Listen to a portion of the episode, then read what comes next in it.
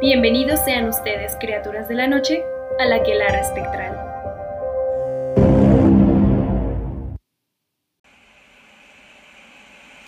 Para comenzar, tenemos el relato de la sombra Orlando Escipión. Hola, espero que la estén pasando bien en estos tiempos de encierro, ya que sabemos es algo tedioso.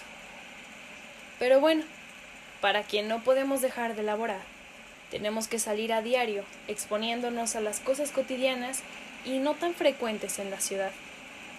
Y tal vez se preguntarán, ¿por qué digo eso de no tan frecuentes? Me refiero a historias específicamente del metro. Y es que, por más que uno piense que no podrá llegar a ver u oír algo, créanme que puede ser un grave error. Trabajo en la colonia del Valle, cerca del metrobús del mismo nombre, en una cocina vegana. Y ahí, el servicio es todo para llevar. Por ciertas cuestiones modificaron el horario del lugar, de 10 de la mañana a 10 de la noche, pues antes era de 8 de la mañana a 8 de la noche. Hay días que el servicio es pesado, y por eso me quedo un poco más tarde y a veces apenas se alcanzo el último metro de observatorio a Panditlán. Y lo tomo, justo en Insurgentes de la línea rosa. Llegué corriendo y como pude, le puse saldo a mi tarjeta y me fui deprisa.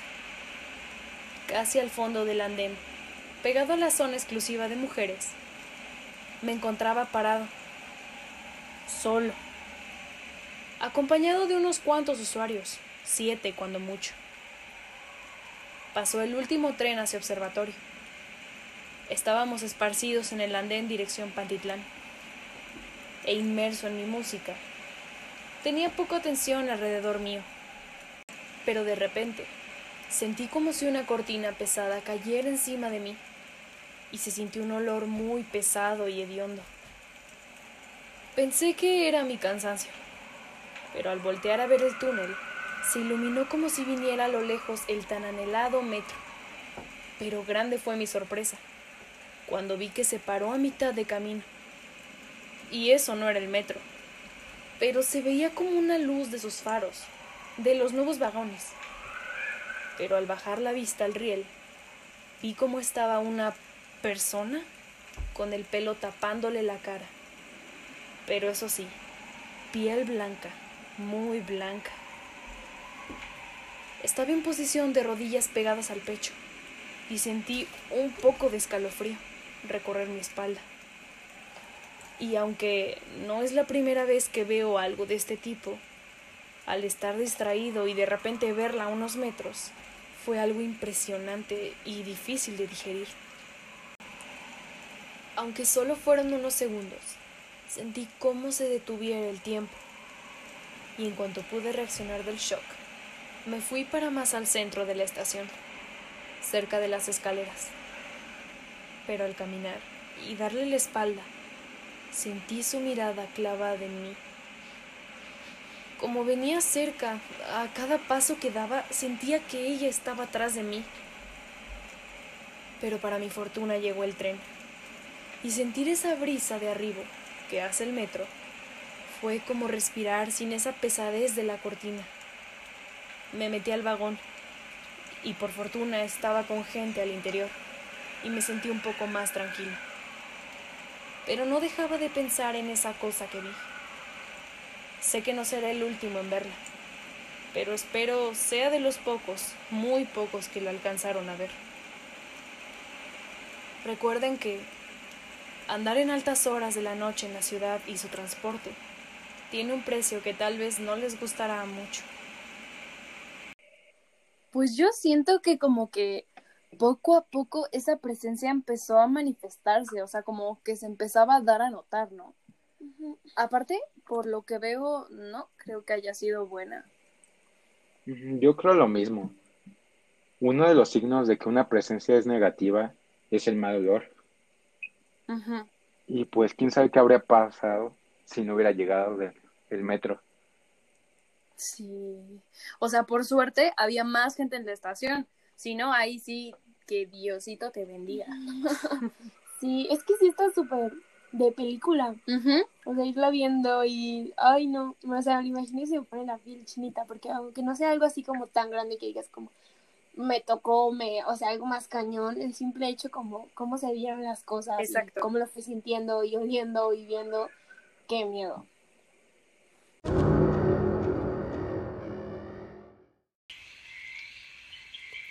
La siguiente es una aportación de la sombra Trino.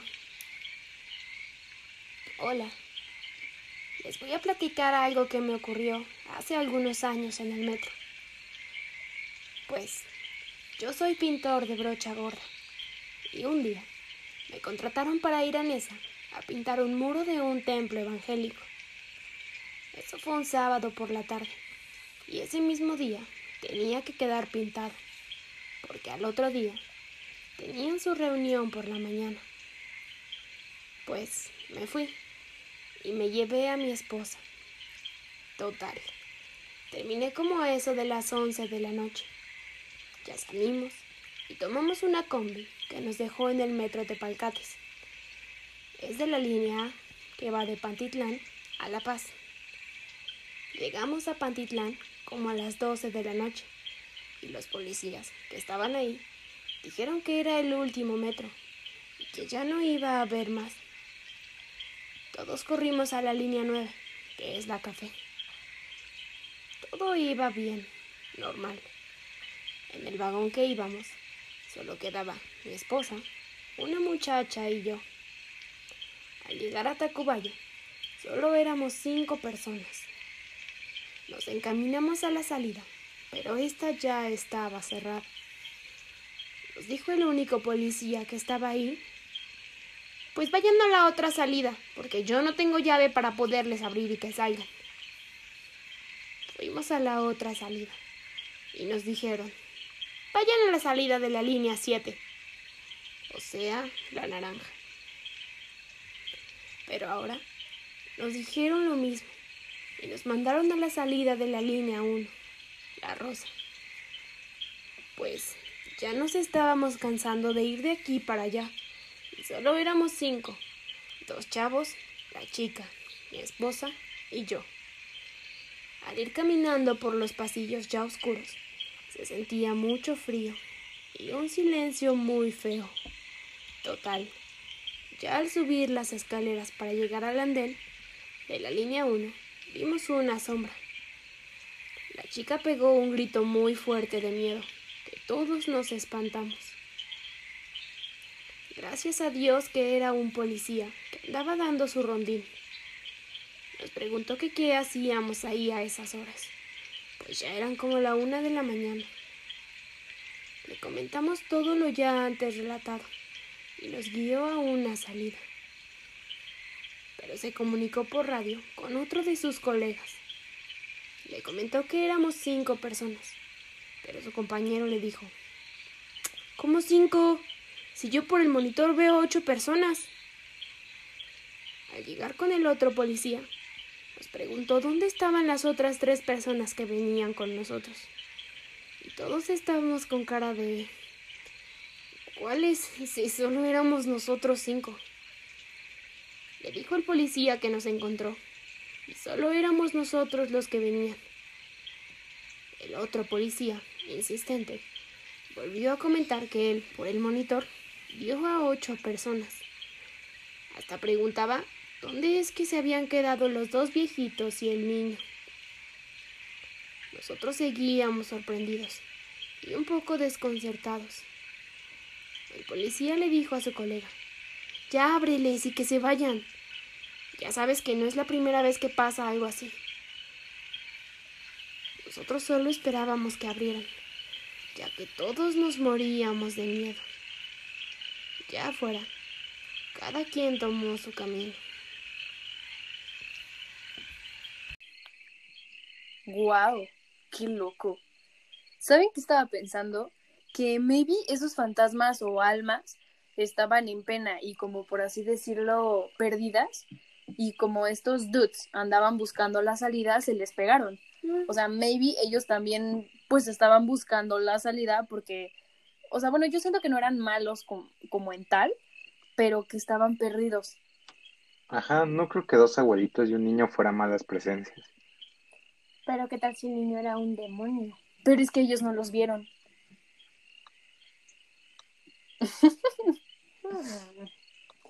pues, quién sabe, o sea, les podían haber hecho algo evil como en algún túnel, en algún lugar donde no hubiera gente o algo. O sea, bueno, no había gente, ¿no? Donde, no sé, no los viera nadie de la policía. O sea, no sé, algo más profundo que solo... Pues no creo.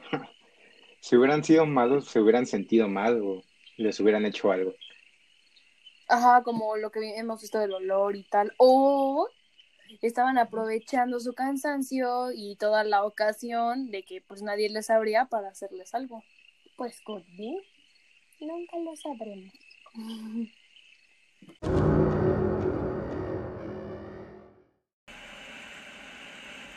La siguiente historia es de la sombra Tlacalel Velázquez. Metro Candelaria. 12.10. Voy en el último tren del día.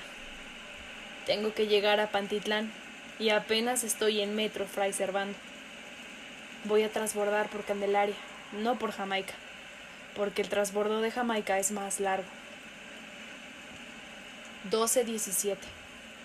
El metro sigue parado en Fray Servando. No puedo comprender por qué esperan tanto. Estoy tan angustiado que mi nuca se adormece. 12.21. Por fin llegamos a Candelaria. Soy el único en bajar en esta estación. Bajo las escaleras como un alma que lleva el diablo. Las luces parpadean a lo largo de los corredores. Es extraño verlos tan vacíos. Voy a paso rápido hasta que escucho llegar el tren al andén de la línea 1. ¿Podría ser el que va rumbo observatorio? Pero no puedo arriesgarme así que comienzo a correr, aunque se supone que el último tren tiene que esperar unos minutos. 12.22. Pasa corriendo junto a mí un hombre en bermudas y como de dos metros de estatura. Su correr es tan estrepitoso que me da un verdadero susto. Parece un gigante. 12.25. Sí era mi tren el último tren y no pude alcanzarlo. En cambio, el gigante sí pudo abordarlo. No sé qué voy a hacer estando tan lejos de mi casa. Mi única opción es gastar seguramente todo el dinero que gané hoy en un taxi. 12.35. Estoy muy jodido. Las puertas del metro están definitivamente cerradas. Voy a tener que buscar al vigilante para que me abra y pueda salir. 12.40. Llego en los torniquetes del lado de la Cámara de Diputados y un policía va saliendo con su mochila. Ya la hice. 12.45. Definitivamente me escuchó, porque hasta caminó más rápido después de oírme. Pero por alguna razón me ignoró y me dejó aquí encerrado. 12.50. La estación está completamente desierta, lo que me parece completamente absurdo, pues estoy seguro de que debe haber vigilantes nocturnos cuidando las estaciones a todas horas. Algo anda mal. No quiero averiguar qué es. Solo quiero salir de aquí e irme a mi casa. Una de la mañana. Casi me cago en los pantalones cuando veo a alguien en el pasillo de trasbordo. Es un indigente. Güey, ¿por dónde entraste? Ayúdame a salir de aquí y te regalo un pomo que traigo en la mochila. No se puede, mi hermano. Yo entré de día por la puerta grande y eh, vivo aquí. De noche no hay salida, me dice. Una veintitrés. Cada minuto que pasa hay más vagabundos en la estación. No sé de dónde salen. Se sientan en el piso, Comparten una estopa mojada en tiner. Una cuarenta. Esto se ha vuelto una casa de locos. Y yo estoy que no puedo mantenerme quieto temblando de terror. comienzan a gritarse los unos a los otros. ¡Hoy te toca a ti! Lo repiten una y otra vez con diferentes entonaciones. ¿A mí? No, a mí no, responden otros con la mirada perdida. Por momentos se forman grupos de cinco o seis y juntos me gritan ¡Le toca al nuevo! mientras me apuntan con sus dedos. Corro despavorido a esconderme tras la dulcería, que está en la entrada que da al mercadito de la explanada. Una cincuenta y siete. El grito es unánime. ¡Que le toque al nuevo! ¡Sí!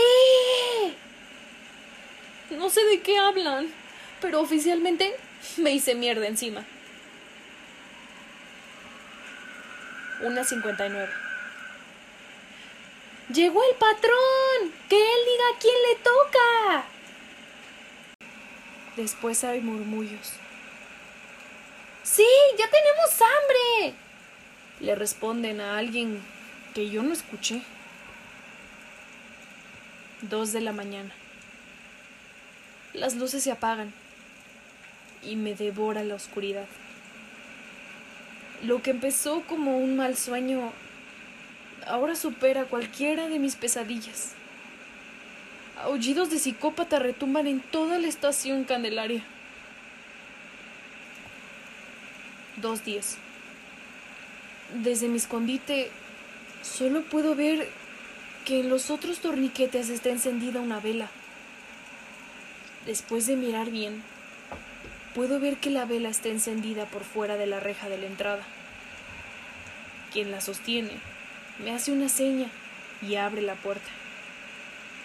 Alguien está ayudándome a escapar. 2.15.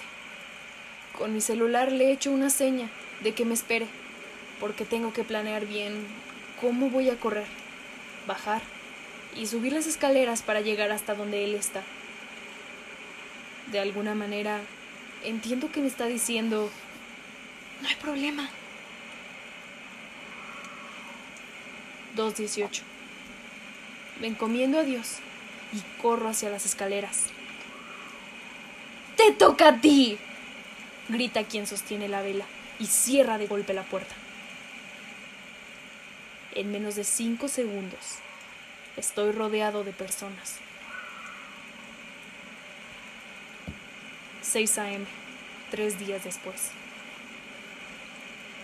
El gráfico, universal, primera plana. Taco placero. Hallan torso de un hombre en un túnel de Metro Candelaria, junto con medio kilo de tortillas y un vaso de salsa. Alguien o algo se lo estaba devorando. Qué pinche miedo, la verdad. No, ma, qué horror. Por lo que entiendo, esta sombra, yo supongo, que vio la portada del periódico y desarrolló una historia detrás de lo sucedido. La verdad está muy padre. Está muy bien escrita. Y aún así, qué pinche miedo. Sí, no manches, o sea, no le quita lo... Scary. ¿Te imaginas ser comido por indigentes? Ay, no. O sea, bueno, no precisamente, o sea, eso, ¿no? Pero más bien el ser desmembrado y comido, porque ya solo quedaba el torso. Qué horror, qué miedo. ya sí. No. Oh, no, no. Ay, no, además de que las tortillas las salsa. No. Para acompañar el cuerpo. No, no, ¿Crees que no. se lo habían comido crudo? No. Que no, qué horror. Ya sí, está muy fuerte.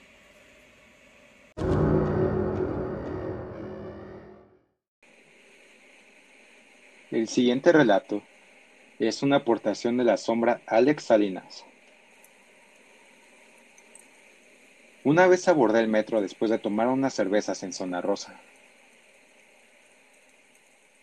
Subí a la estación Insurgentes, como a las once y media de la noche, y me quedé dormido. De pronto, sentí que me movieron y desperté. Junto a mí había una señora, no tan joven ni tan vieja, y me dijo que no me fuera a dormir nuevamente, porque ya estábamos por llegar a Pantitlán. Íbamos en el túnel, solo me dijo que me bajara y que me fuera a mi destino. Lo curioso aquí es que nunca vi bajar a la señora del vagón, puesto que yo me eché a correr para ver si podía alcanzar un metro, que me regresara a San Lázaro. No tuve éxito. El metro en el que yo iba lo guardaron, porque ya no salió ninguno después de regreso. Y me tuve que ir a mi casa en Uber. Agradezco mucho a esa mujer que me despertó, pero me inquieta saber que nunca la vi desalojar el último vagón del día. Órale, qué raro que no la vio salir. Y pues no creo que se haya quedado atrapada, entonces. Pues igual pienso que maybe era un alma buena, o sea, quién sabe, a lo mejor y tuvo un accidente o quién sabe cómo llegó ahí, pero pero sabes lo que se me hace curioso es ¿por qué lo despertará? O sea, yo sé que entran a los túneles y no sé, según yo los limpian. O sea, sí debe pasar a alguien, ¿no? Ajá, pero maybe lo habrá como ¿Cómo, ¿Cómo puedo decir? O sea, como que le estaba evitando que le pasara otra cosa. Maybe. Igual piensa que ya era bien tarde. Entonces, si más tarde, maybe, o sea, segundos, minutos más tarde ya no alcanzaba uno, como él decía, para regresarse. Mm. ¿Quién sabe? Es que puede ser de todo. Sí. Pero pues, qué buena onda, ¿no? Que, o sea, porque aparte justo como se lo dice, ¿no? Como de o sea, de, de, de ya, este, ya te vuelvas a dormir, este, bla, bla, bla, no sé qué, despiértate, no sé qué. Pues justo como dice Eva, maybe le pudo hasta como leer la mente como de, dude, ya te pasaste, regrésate. ¿No? está extraño, pero pues a la vez, qué bueno que lo ayudó. Sí.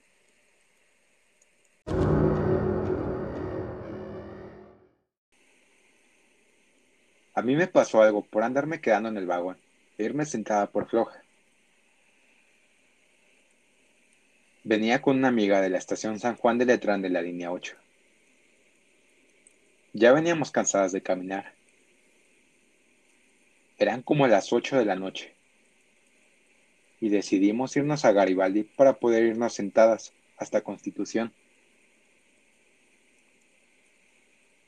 Cuando llegamos a Garibaldi, Vimos que no había ningún policía observando. Y nos quedamos sentadas dentro del vagón. Pero vimos que al lado todos se bajaban. Ya nos íbamos a salir del vagón cuando dijimos, ya hay que quedarnos aunque no haya nadie. Nos sentamos y cuando empieza a avanzar se apagan las luces del vagón. Pues para la gente que no es de la Ciudad de México, no conoce el metro de la Ciudad de México o eh, no entendió como de qué trataba, es que mucha gente ya en la última estación de, de las líneas se queda en, el metro. Entonces, digamos que da la vuelta de regreso para ir hacia el otro lado y pues ya están sentados en un lugar, no sé si. Ajá, o sea, haz de cuenta que pongamos que son 10 estaciones y y para que les toque sentados, intentan tomar la última, última, penúltima estación y cuando da la vuelta del metro, como se bajan todos, porque pues es la última, ya se sientan y otra vez ya pueden ir hacia el otro lado y les toca todo ese trayecto sentados, ¿no? Hasta la décima, pongamos. Entonces, por lo que entendí, estas chicas hicieron eso y por hacer trampa, por así decirlo, yo siento que como que pues algo de oscuridad estaba ahí en el vagón. En el túnel. Ajá, en el túnel justo. Entonces, eh, pues no sé, o sea, a, veces pasa eso, ¿no? Que como, como por ejemplo, ahorita me llegó muy rápido, muy claro, como cuando quieres profanar la ofrenda, te puede pasar algo, algo así.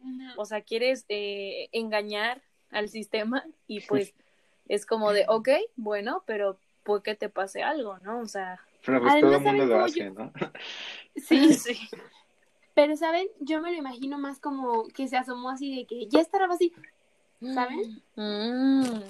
No sé, no sé. Pero a mí me sonó más. Como que el fantasma quería pasearse por ahí y las vi fue de shit. Ajá, porque es como que se asomó y.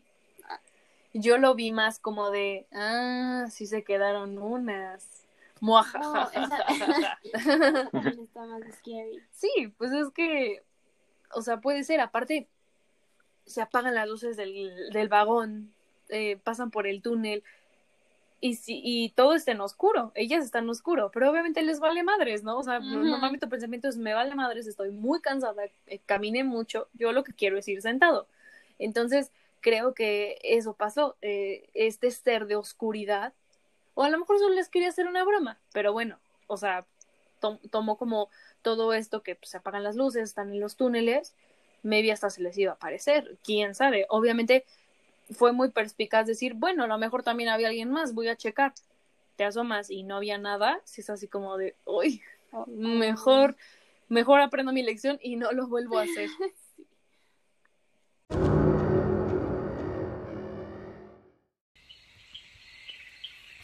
La siguiente es una aportación de la sombra Israel Herrera.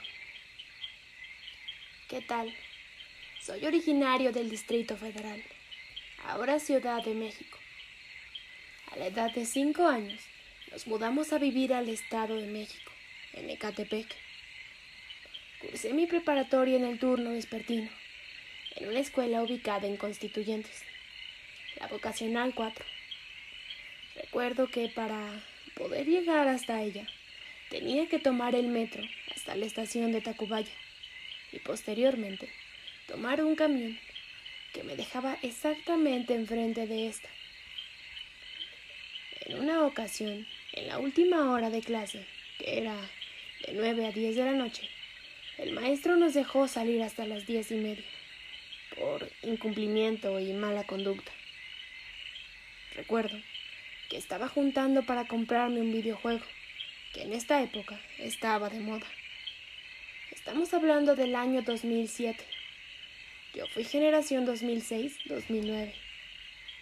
Por ahorrar unos pesos, había ocasiones que no tomaba el transporte y me iba caminando de la escuela hasta el metro y viceversa. En esta ocasión, que salí tarde de la escuela, se me ocurrió la brillante idea de no tomar este camión. Caminando sobre Avenida Constituyentes, se me acercó un señor de edad avanzada la verdad. No noté de dónde había salido. Aún recuerdo bien cómo vestía. De hecho, ahora que estoy redactando esta historia y lo recuerdo, parece que puedo verlo si cierro los ojos. Vestía un pantalón de mezclilla azul, una camisa a cuadros roja con negra, con botas de esas picudas, y portaba un sombrero. Al momento de voltearlo a ver, me dirigió la palabra. Buenas noches, joven. ¿Qué hace por aquí estas horas y caminando solo? Yo, respondiéndole casi cortado, puesto que no tenía razón para platicar con él y no sabía cuáles eran sus intenciones. Buenas noches, le respondí. Este es el camino que tomo para poder llegar hasta el metro. Lo hago casi del diario, cuando tengo ganas de caminar. Al momento que lo volteé a ver, sentí un escalofrío en todo mi cuerpo, ya que lo miré a los ojos y le noté un gran vacío en estos. No sé cómo explicarlo, pero al instante sentí una gran tristeza que me invadía en todo el cuerpo. Él, contestándome, me dijo lo siguiente no, joven, no camine por aquí a estas horas. Es muy peligroso. Por esta zona hay muchos asaltos y homicidios. En años anteriores han encontrado cuerpos de personas desaparecidas. Yo le respondí que no tenía idea, ya que yo no vivía por esta zona. Yo venía desde el Estado de México y solamente cursaba la escuela por aquí. Este me dijo yo voy a ver a mi familia. Tengo casi cuatro años que no los veo. Yo soy originario de Oaxaca, pero vine a trabajar en esta zona. Soy albañil. Pero ¿qué crees? Que no tengo dinero, ya que me asaltaron hace un rato. Y no tengo dinero para llegar hasta el metro. ¿Le parece si nos hacemos compañía? Al instante le contesté. Sí, y si quiere, yo le puedo prestar para su boleto. Recuerdo que en ese entonces el boleto estaba en dos pesos.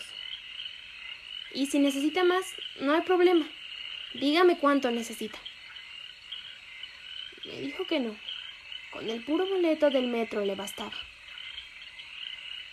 Caminamos aproximadamente 300 metros juntos, sin dirigirnos la palabra, hasta que llegamos. Ya una vez dentro del metro, él me dijo, bueno joven, ya llegamos a un lugar seguro, ya no nos podrán hacer nada. Lo bueno que nos hicimos compañía. Yo me quedé extrañado, pues no sabía a qué se refería con eso de que ya estábamos más seguros. Al instante le contesté. Sí, ¿verdad? Gracias. Le comenté que me esperara tantito en lo que compraba los boletos. Fue cuestión de unos 10 segundos en lo que me acerqué a la taquilla para comprar el boleto que, cuando volteé para dárselo, él ya no estaba. No sabía dónde se había metido. Me acerqué hasta los torniquetes para buscarlo. Me salí del metro y nada. Recuerdo que había un policía parado en un costado de los torniquetes. Me acerqué y le pregunté. Buenas noches. ¿De casualidad no vio para dónde se fue el señor que venía conmigo? Noté su cara de burla y me dijo. No, usted venía solo, hablando, de hecho, pensé que venía borracho quedé extrañado. Y al momento le dije cómo era mi acompañante. Le describí al señor y él me dijo, le repito, usted venía solo. Mi reacción fue de asombro y no sabía qué hacer. Me quedé parado diez minutos, aproximadamente, en lo que reaccionaba, pues no sabía qué era lo que me había acompañado en todo el camino cuando iba hacia mi casa, no pude sacarme de la cabeza a este señor. ¿Qué es lo que quería? Llegando a mi casa, le conté a mi madre lo que me había pasado. Y ella me dijo algo que me dejó con aún más preguntas.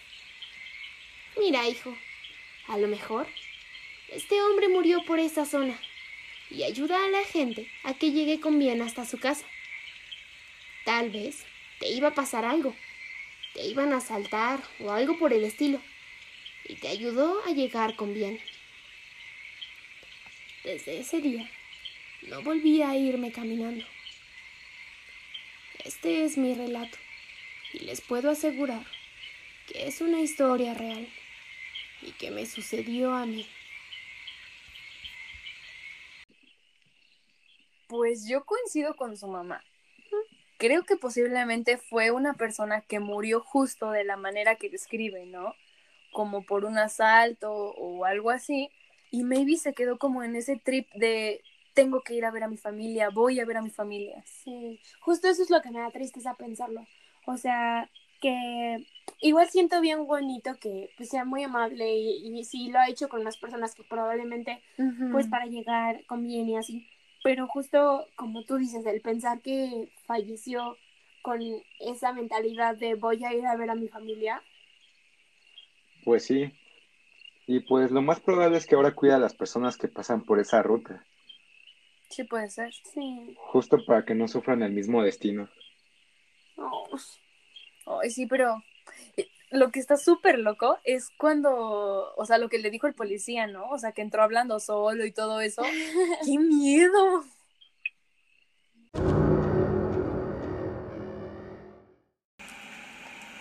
El siguiente relato es una sombra de Osiris Gese. Algo extraño que puedo decir que me pasó en el metro Fue en la estación Deportivo 18 de marzo, en el transbordo de la línea verde a la línea roja. Me tocó ir solito por los pasillos, cuando sentí una mirada pesada detrás de mí, y al mismo tiempo escuchaba tacones de mujer caminando. Giré mi cabeza esperando ver una mujer, y no había nadie. A la vez, estos pasos se dejaban de escuchar. Volví a caminar y los pasos continuaban justo detrás de mí. Dejaba de caminar y estos pasos paraban. Fue ahí que se me empezó a erizar el cabello y los músculos de la espalda. Mejor aceleré el paso, hasta que en algún punto dejé de sentir la mirada y dejé de escuchar los pasos.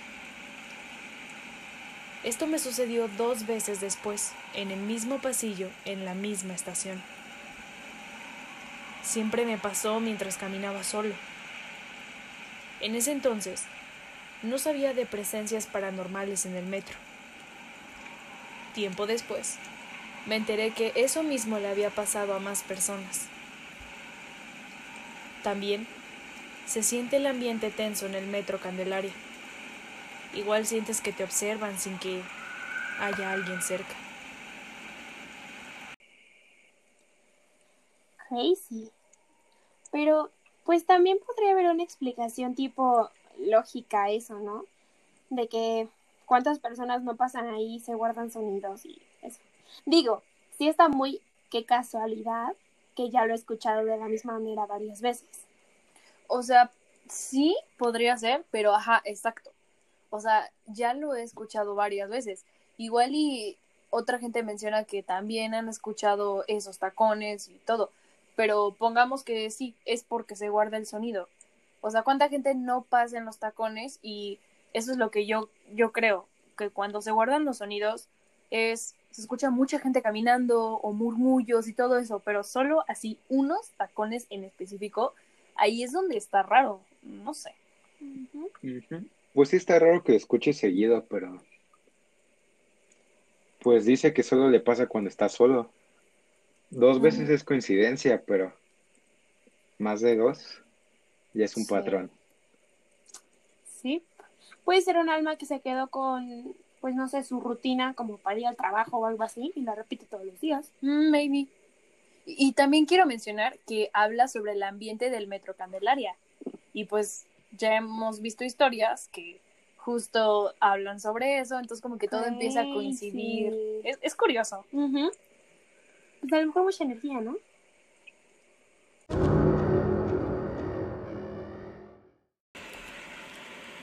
Para concluir, tenemos el relato de la sombra Alberto Cruz.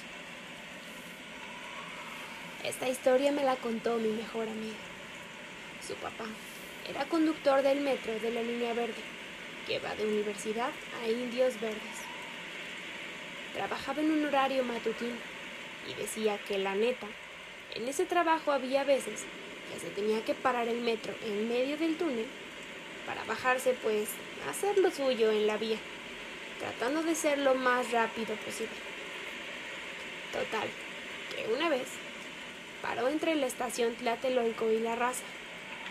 Terminó de hacer lo suyo y dice que en ese momento empezó a ver gente en los túneles, que estaba ahí parada, viéndolo. Él pensó que eran pues personas sin hogar que duermen en las vías. Subió a su cabina y esa gente seguía ahí, parada. Estaban ocupando las dos vías del metro. Él reportó a los de seguridad que había gente parada en las vías. Y dice que lo que le pasó después ha sido cuando más miedo ha sentido en su vida. Dice que venía el otro metro en dirección contraria y que él clarito vio cómo al momento de alumbrar esas personas literalmente se hicieron transparentes. Él, enseguida, siguió la marcha del metro que conducía ya no había nadie en las vías donde circulaban los carros del metro. Él llegó hasta la base de Indios Verdes y pidió a los superiores que revisaran esa zona donde había visto a toda esa gente. Pero nadie hizo nada por checar esa estación. Con el tiempo, se vino a enterar por cosas que contaban los señores de intendencia de esa estación que esas apariciones de los muertos del terremoto del 85. Toda esa gente que aún no tiene descanso y sigue penando en esa parte de Tlatelolco. Tétrico, ¿no? Estoy sorprendida de que sean almas del 85 que no pueden descansar. Sí, pero estoy más sorprendida con que se tenga que bajar a mear. Oh my gosh. ¿Se bajaban a mear? Sí. O sea, hacer sus, ¿qué dice? Hacer sus necesidades, hacer sus cosas. Um, Hacer lo suyo. hacer Ajá, lo lo suyo. suyo. Pues, ¿Qué crees? Yo pensé que se bajaban a arreglar Ay, sí. Ay. Voy a ir a hacer lo mío. Arreglar. Las vías. No sé cómo se llaman. Vías. Güey, yo pensé que era hacer lo suyo, o sea, su trabajo, pues, o algo así. La tía. Pues yo creo que en la vida se volvió a bajar. No, Sí, no. pues sí. Aparte lo raro es como ve estas personas, digamos, o sea, las ve paradas y le vale madre, ¿no? O sea, solo están ahí. Entonces, yo creo que pues sí, las confundes con maybe si son vagos o no sé. Y justo entra la luz, les pega y los ve transparentes. ¡Wow! ¡Qué miedo! Y ahí, por ejemplo, yo sí ahí ya me hubiera hecho del baño. no, aparte yo creo que Pero por eso bajaste antes al baño. pues ya sí, estaba vacío en ese momento. ya no, ya no había más que salir, o quién sabe. Pero yo creo que por algo, cuando reportó no quisieron bajar a revisar. O sea, maybe no es la primera vez que los ven o que andan rondando por ahí y por eso se hacen güey con bajar a ver qué show, ¿no? O sea, es como como de, ah, no, pues está pasando algo, vimos personas, ah, sí, ahorita vamos, Neri. Digo, que por otro lado está mejor, ¿no? Así pues ni siquiera te metes con esas almas o no sé.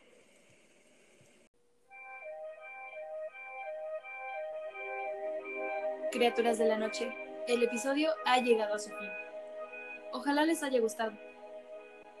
Recuerden que si van a tomar el metro en la noche, tengan cuidado, porque extrañas cosas pueden suceder. No olviden seguirnos en todas nuestras redes sociales. Nos pueden encontrar como Aquelarre Espectral. Tenemos un correo al cual nos pueden hacer llegar sus experiencias, relatos, vivencias, que es aquelarre.espectral.gmail.com. Si les gustó, compártanlo. Una vez más, les damos las gracias por acompañarnos y seguir este proyecto. Que se haya construido en lo que antes era un panteón o un hospital es lo único aterrador que se dice de las escuelas. Espera estas experiencias en el próximo episodio. Se despiden Eva, Fridy y Joshua. Bye. Adiós. Hasta la próxima.